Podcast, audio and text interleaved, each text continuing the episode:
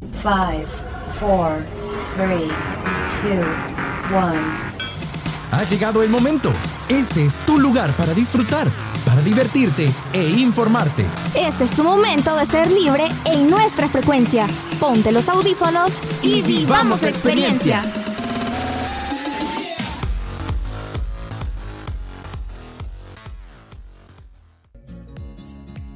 Muy buenos días a todos nuestros radioescuchas. Yo soy su siempre ocurrente presentadora Iris Zabaleta. Y pues estamos, ya saben, conmemorando este mes de las madres, estamos contentos porque pues hemos disfrutado de un tiempo valioso con nuestras mamis, recordando lo importante que son para nosotros, para nuestro desarrollo, para nuestra vida y pues agradeciéndoles por todo el amor y el esfuerzo con el que nos han educado. Pero no estoy sola porque hoy me encuentro en la excelentísima compañía de Miguel Hernández. Hola Miguelito. Hola, ¿qué tal Iris? ¿Qué tal? ¿Cómo estás? Queridos Radio Escuchas, ¿cómo se encuentran el día de hoy? Miren, yo estoy súper feliz, súper contento de estar aquí compartiendo con ustedes, con Iris, porque miren, el día de hoy les tenemos un programa súper cargado, súper interesante, ¿verdad? No se lo pueden verdad, perder. no se le pueden perder, claro que sí, que no se te lengue la traba, Miguelito, tranquilo, aquí estamos súper bien, súper contentos. Y pues, ¿qué te parece si pasamos a nuestra primera sección? Mira, súper entusiasmado porque se viene nada más y nada menos que buoneando. ¿Y de qué será que nos van a hablar estos niños? No puede ser otro tema más que el Día de las Madres. Iris. Eso. Entonces pasemos con buoneando.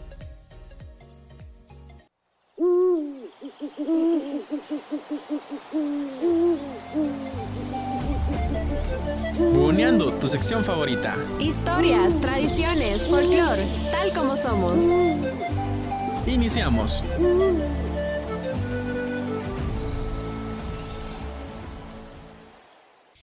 Hola, hola amigos, ¿cómo están? Sean bienvenidos a una edición más de tu sección favorita, Buoneando, donde hablamos de nuestro mágico país, su cultura y sus historias, pero recuerda, de una manera diferente y divertida. Soy tu amiga Roxana Monterrosa, pero esta vez estoy junto a... Giovanni de León. Hola, hola, ¿cómo están? Espero que se encuentren muy bien todos, al igual que tú, Roxana. Hola Giovanni, pues hoy me encuentro muy bien, feliz porque hoy hablaremos de un tema muy bonito, pero primero cuéntame, ¿cómo estás? ¿Cómo te encuentras? Pues déjame decirte que hoy me encuentro con todos los poderes puestos y con ansias de iniciar la sección, ya que hoy hablaremos de un día muy importante de este mes, y es que el 10 de mayo celebramos a las consentidas de nuestros hogares.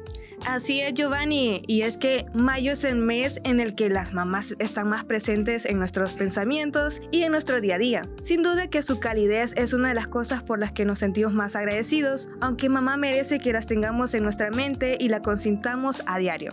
El 10 de mayo es el día en que nos volcamos más hacia su figura, pero, ¿sabes? Tengo una curiosidad. ¿Por qué justamente en El Salvador a las mamás se les celebra el 10 de mayo? Fíjate que es una muy buena pregunta y déjame contestártela. De acuerdo a la historia, en el país el Día de la Madre se celebra en el mes de febrero. Fue hasta 1927 que se comenzó a celebrar el 10 de mayo con una serie de fiestas. Sin embargo, la fecha se oficializó como tal en 1983, cuando la entonces Asamblea Constituyente emitió el decreto legislativo número 205 de fecha del 29 de abril. Wow, ¿sabes? Ese dato no me lo sabía, pero qué interesante está, ya que muchos salvadoreños hemos crecido siguiendo una línea de celebrar a nuestras madres el día 10 de mayo, llevándole flores, chocolates, entre otras cosas. Pero mira, te cuento, yo cuando estaba pequeña recuerdo que le llevé a mi mamá este, una carta con dibujitos que decía mamá te quiero, mamá te amo, chocolates en una taza y, y cosas así. Pero lo más chistoso es que me regañaron porque dijo que malgastaba el dinero.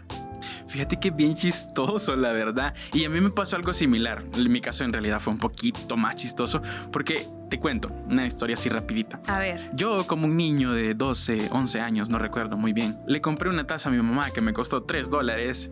Se la regalé el 10 de mayo, el 11 de mayo, yo mismo se la quebré. ¿Cómo la ves? Fue bien No, chistoso. no. Porque, porque me regañó, pero al final yo sabía que le había dado algo el 10 de mayo. Al menos, ¿verdad? Pero sí, esos, esos tiempos, ¿no?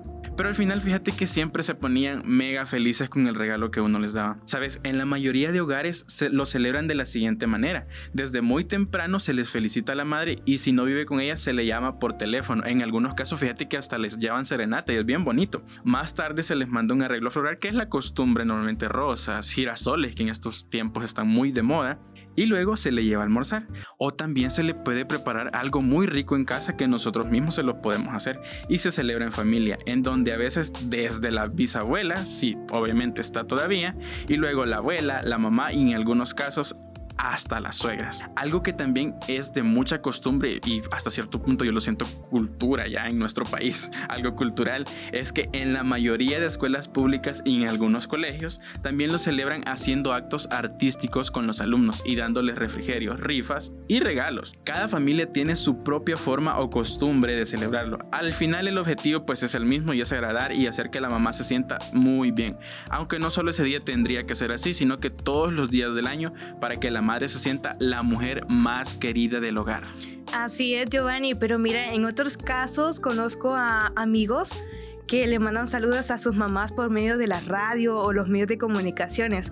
O sea, la idea es disfrutarlas, ¿no? Ya que Dios nos permitió tenerla con vida, porque hay muchos salvadoreños que lastimosamente ya no las tienen presente, pero tampoco las olvidan.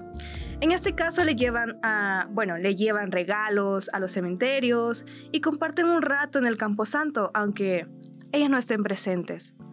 Fíjate que otro dato bien importante y que yo investigué que incluso yo no sabía es que en otros países el Día de la Madre se celebra en otros días. Por ejemplo, en Chile se celebra el 8 de mayo, que ya que la fecha siempre es el segundo domingo de ese mes, así como en Colombia, Venezuela, Cuba, Brasil, Perú, Ecuador, Honduras y Puerto Rico. Sin embargo, en México, El Salvador y Guatemala se celebra el 10 de mayo. En estos países ya hay una fecha fija. Wow, pero mira, en otros países de la región el festejo del Día de la Madre será en este mes, pero en fechas distintas. Por ejemplo, en Paraguay será el 15 de mayo, en Bolivia el 27 de mayo, en Nicaragua el 30 y en República Dominicana y Haití es el último domingo del mes. En Uruguay existe la tradición de celebrarlo el segundo domingo de mayo. Es un muy buen dato, Rox, pero déjame decirte que lastimosamente el tiempo ya se nos terminó. Pero antes quisiera hacerte una pregunta. ¿Vos en algún momento de la vida has pensado ser mamá? Mira, pues sí, la verdad sí. Eh, he pensado ser mamá de dos, de dos pequeños, pero a su debido tiempo, ¿no? Quiero terminar mis estudios, tener algo estable y darles una mejor vida. Sí, tienes razón. Y es que lo importante es eso, terminar tus estudios, buscar un trabajo, tener estabilidad económica y también pues un esposo, una familia que te apoye. Así es. Bueno, hoy sí, Giovanni. Lastimosamente ya el tiempo se nos ha acabado. Pero amigos, recuerda, nos puedes escuchar en el próximo programa de Frecuencia Libre y recuerda tu sección Bugoneando. Soy Roxana Monterrosa y nos vemos en la próxima. Yo soy tu amigo Giovanni de León y nos oímos en el próximo programa con nuevos temas. Adiós.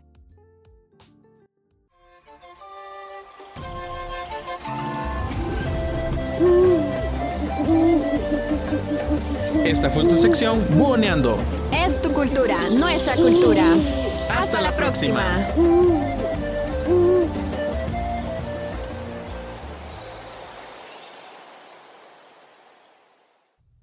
Mil gracias Roxy por la información que nos acabas de compartir y pues continuando con este tema, contame Miguel, ¿cómo pasaste este día con tu mami? Pues súper bien, Iris, súper feliz. Yo, mira, le compré ahí un pastelito, una tarjetita también y bueno, pasé todo el día dándole abrazos, cariñitos, besitos, de todo, ¿verdad? Para hacerla feliz a las reinas del hogar. Así es, así debe ser, la verdad que consientan mucho a sus mamis que tanto se han esforzado por cuidarnos y educarnos. Y pues bien, pasando ya a la siguiente sección, Mira, Iris, nos traen un tema súper interesante porque viene nada más y nada menos que pan y circo.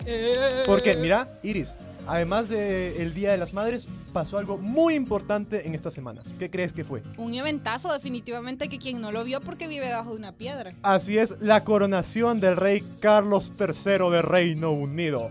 Así es, el buen Charlie. Así que, ¿qué les parece si pasamos ya con pan y circo?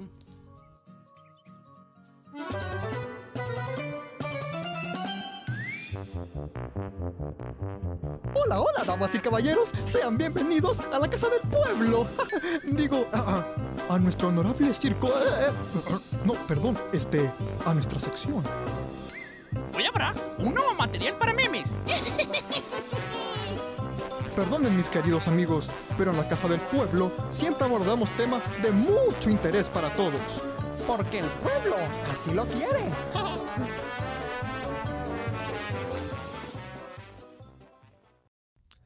Hola gente, ¿cómo están? Sean todos bienvenidos a un nuevo episodio de tu sección Por y cerca, el espacio donde hablamos de política pero de una manera muy diferente, solo aquí por tu programa Frecuencia Libre. Les saluda, como no, Mariano Mendoza. Y el día de hoy les traigo un tema bastante interesante. Y es que, como todos sabemos, el pasado 6 de mayo fue la coronación del nuevo rey Carlos III de Reino Unido. Y pues bueno, esto créanme que trae muchísimas implicaciones políticas. De hecho, podríamos hablar por horas sobre lo que significa esta coronación en el ámbito político. Pero no nos extendamos tanto, porque hoy hablaremos de una situación que está dando mucho de qué hablar y de la cual se lleva especulando desde la muerte de la reina Isabel. Este tema es, ¿se desintegrará el Commonwealth con la llegada del nuevo rey?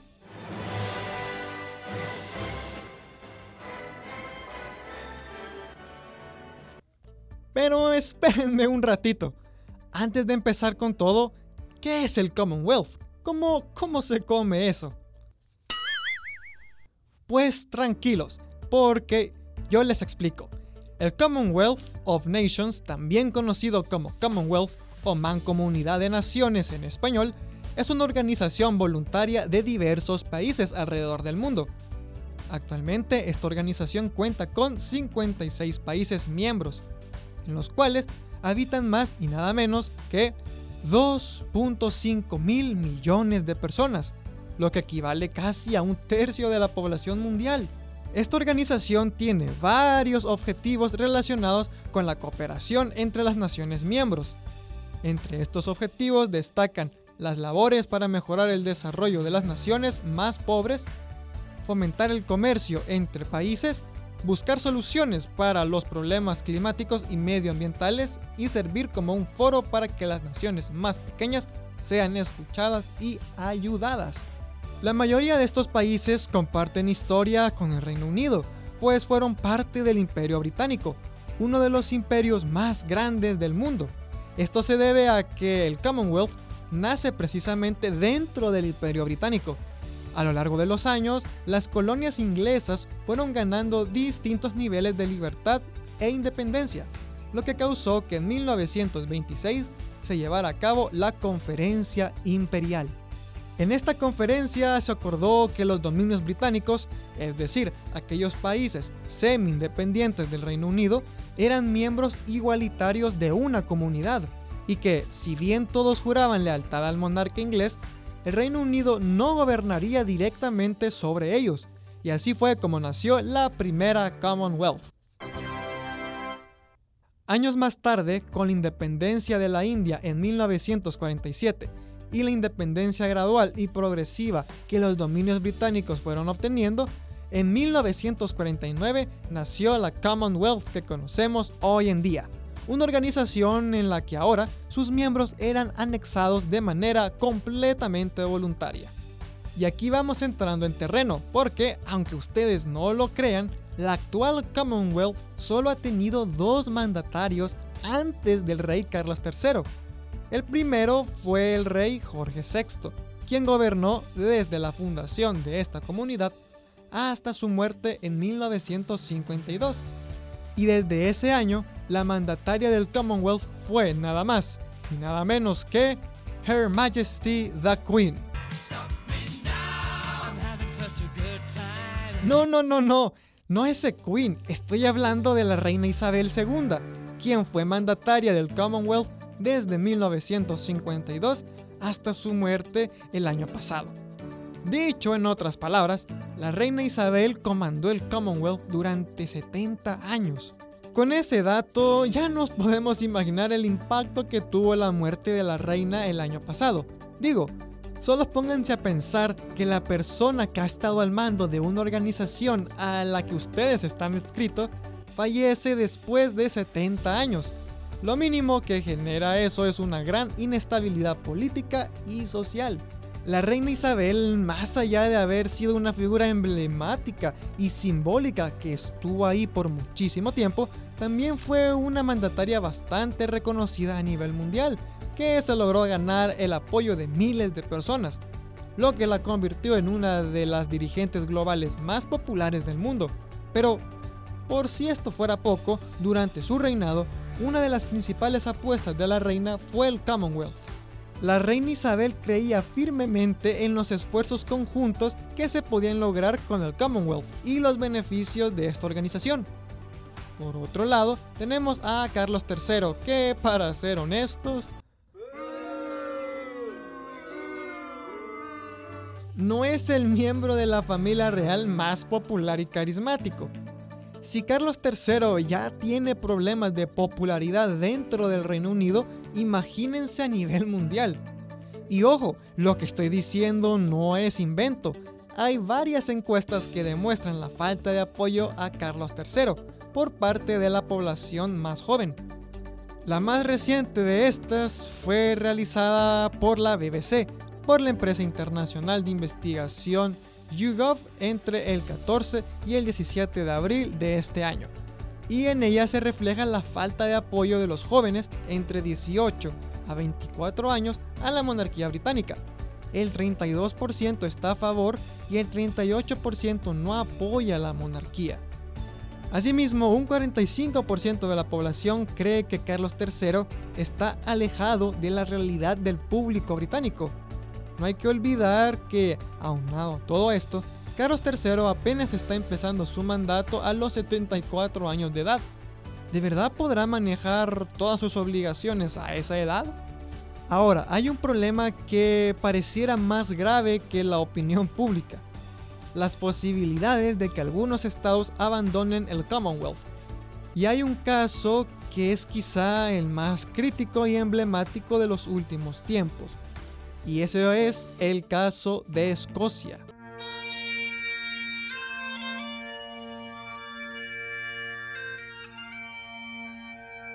Por si no sabían, Reino Unido está compuesto por cuatro países constituyentes, Inglaterra, Gales, Irlanda del Norte y Escocia.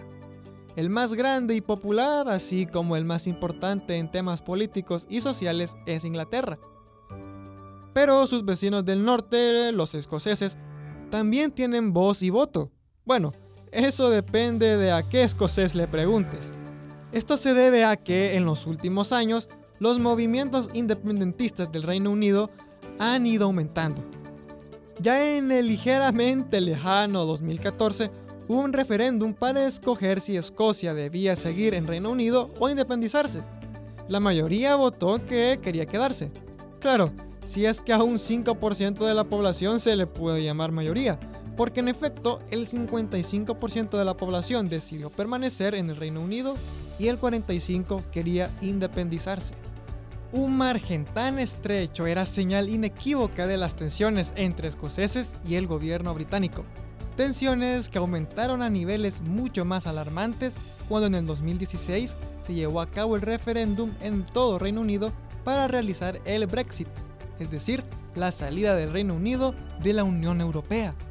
En dicho referéndum, la mayoría de los escoceses quería quedarse en la Unión Europea, el 62% para ser exactos.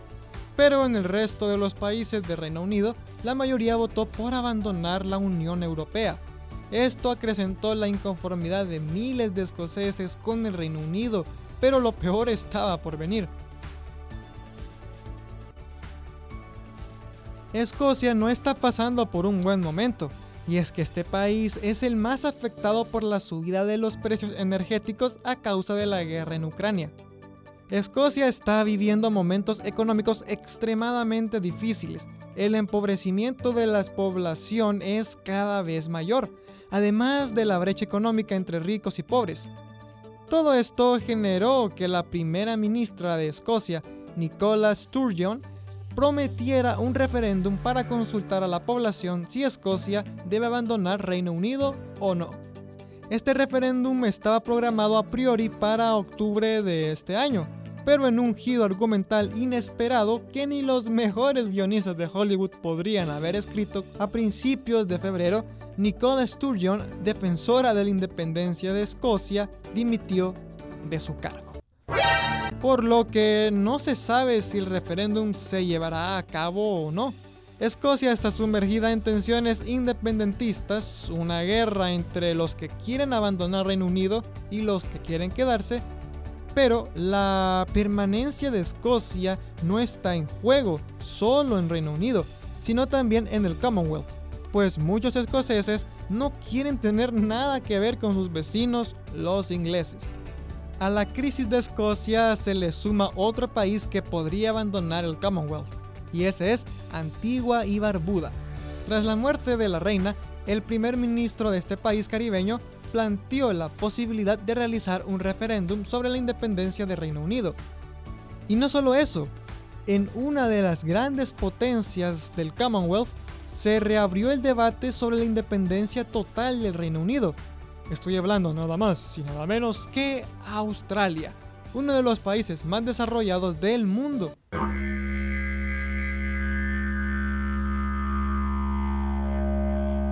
Así que bien, en resumen, tenemos una organización con raíces en el Imperio Británico y sus colonias, una reina ultra popular que gobernó por 70 años y que dio todo por dicha organización.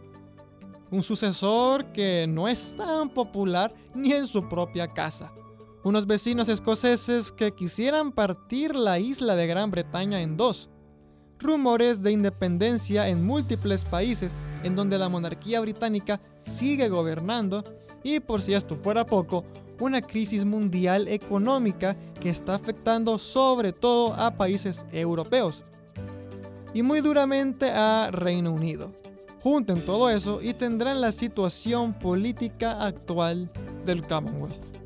Así que bien, para finalizar, ¿peligra la continuidad del Commonwealth con la llegada del rey Carlos III?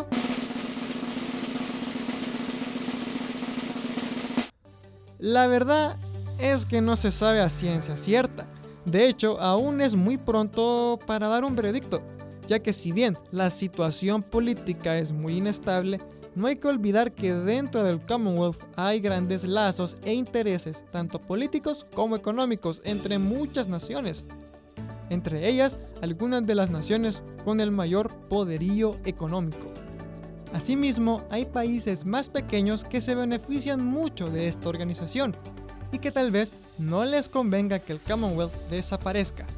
Así que la verdad es que es muy difícil que esta organización se desintegre por completo, pero debido a la inestabilidad actual puede haber muchos, muchísimos cambios dentro del Commonwealth. Pero no nos quedemos solo con esto. Los invito a cada uno a que formen su propia opinión y nos cuenten qué creen que va a pasar con el Commonwealth. ¿Logrará Carlos III solucionar todos los problemas? Queremos saber su opinión. Espero que hayan disfrutado este programa, que hayan aprendido algo acerca del escenario político global y sobre todo espero que formen su propia opinión sobre el tema.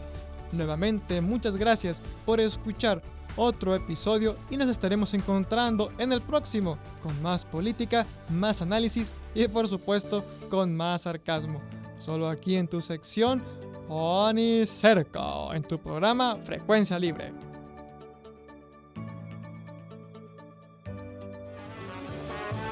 Gracias, hermoso público. Se da por terminada esta sesión plenaria. Eh, eh, digo, digo, la sección. ¡Ay, qué maravilloso! Nunca habíamos oído algo así. Hasta el próximo pan y circo. No mencionaste el jefe. Tonto.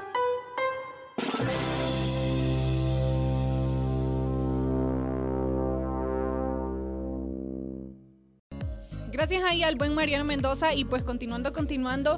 Miguel, yo había escuchado acerca de la mancomunidad de naciones, claro que sí, pero nunca acerca del término Commonwealth, ¿es correcto? Sí, así es, Iris. El Commonwealth, mira, dado que es un término en inglés, es mucho menos utilizado en nuestras latitudes. O sea, yo había escuchado mucho acerca de la mancomunidad de naciones, pero también debo decir que no tenía una idea tan clara de qué era esto.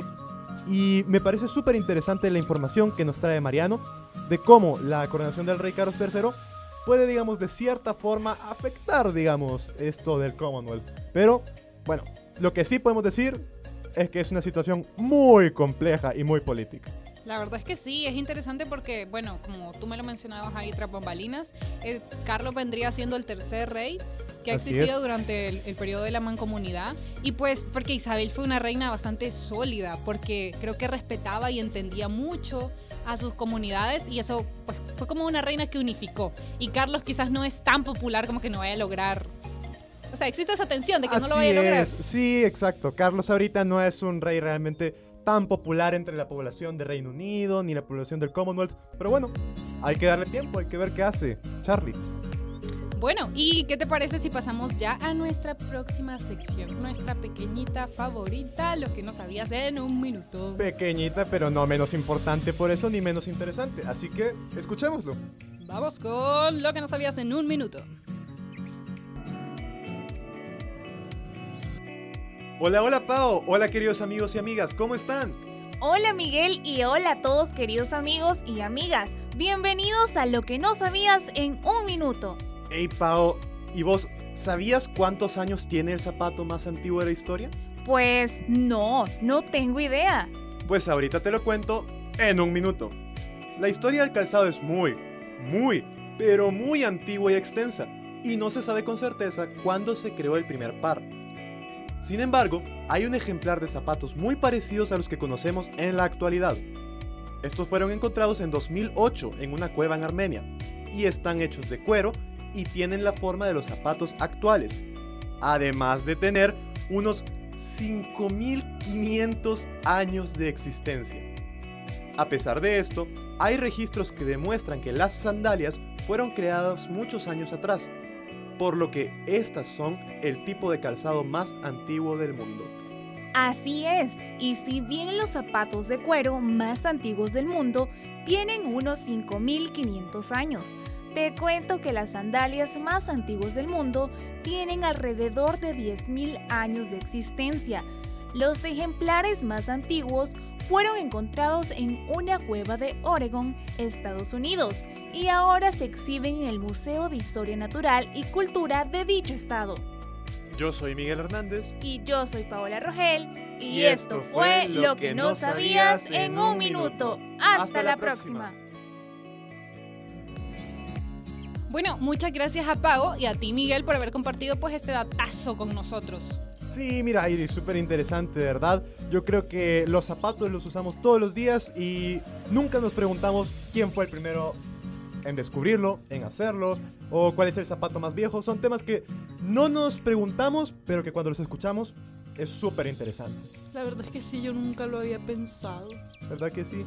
Pero bueno, mira, yo digo, Iris, que pasemos a la siguiente sección, ¿verdad? Porque la siguiente sección, nada más y nada menos que los suplentes. Claro que sí, vamos con los suplentes. Que suene el árbitro.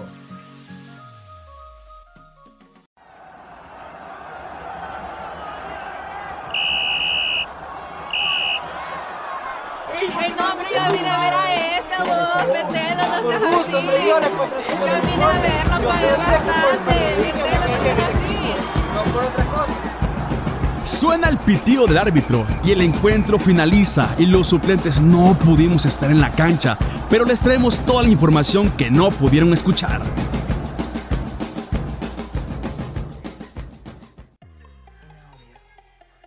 Buenas, buenas, mi gente. Y como se dice en nuestro querido El Salvador, ¿qué onda, mi gente? ¿Cómo les va?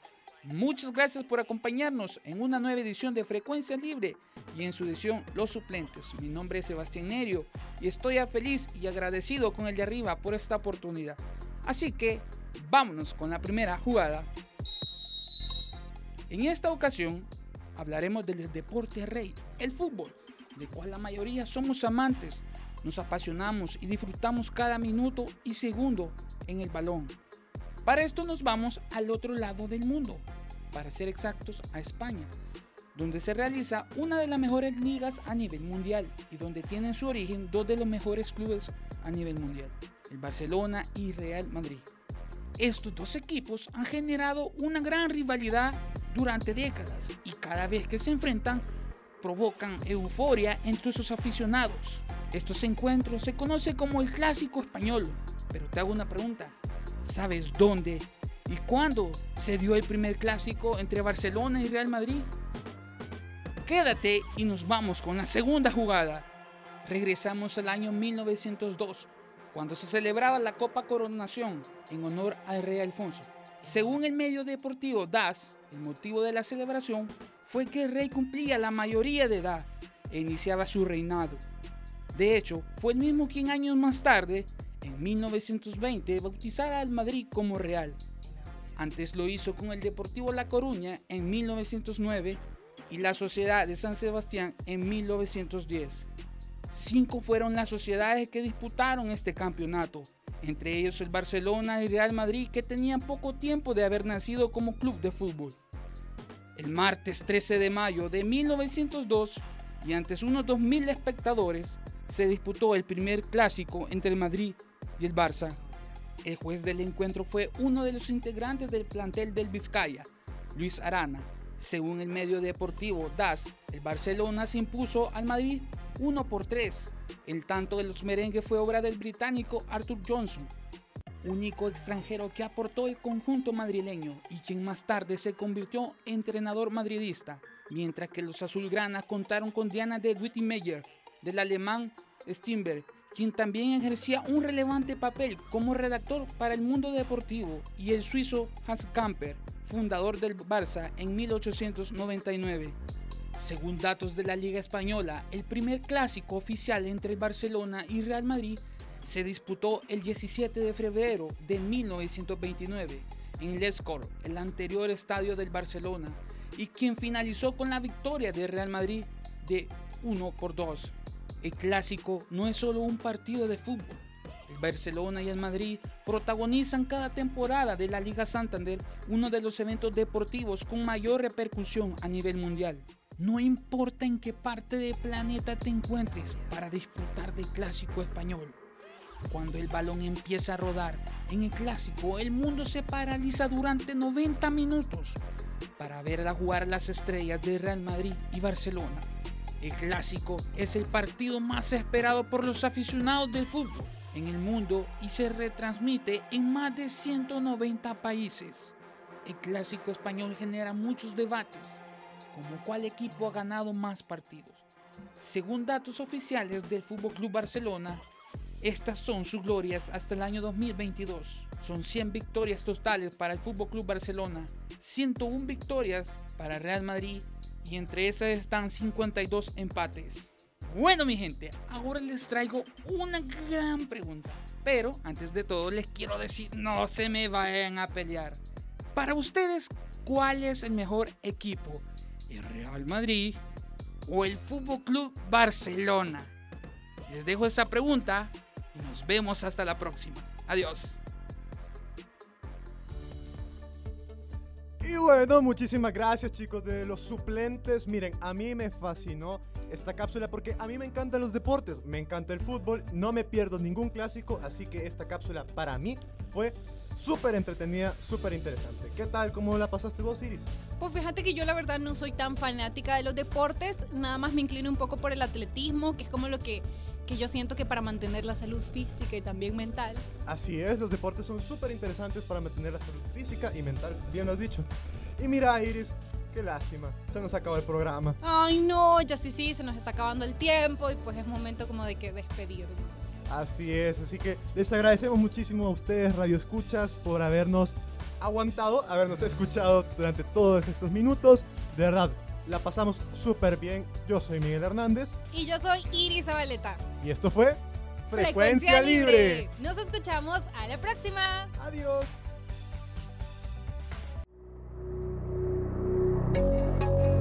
Este fue nuestro momento en Frecuencia Libre. Esperamos que hayas disfrutado. Quédate pendiente de nuestra próxima edición. Frecuencia Libre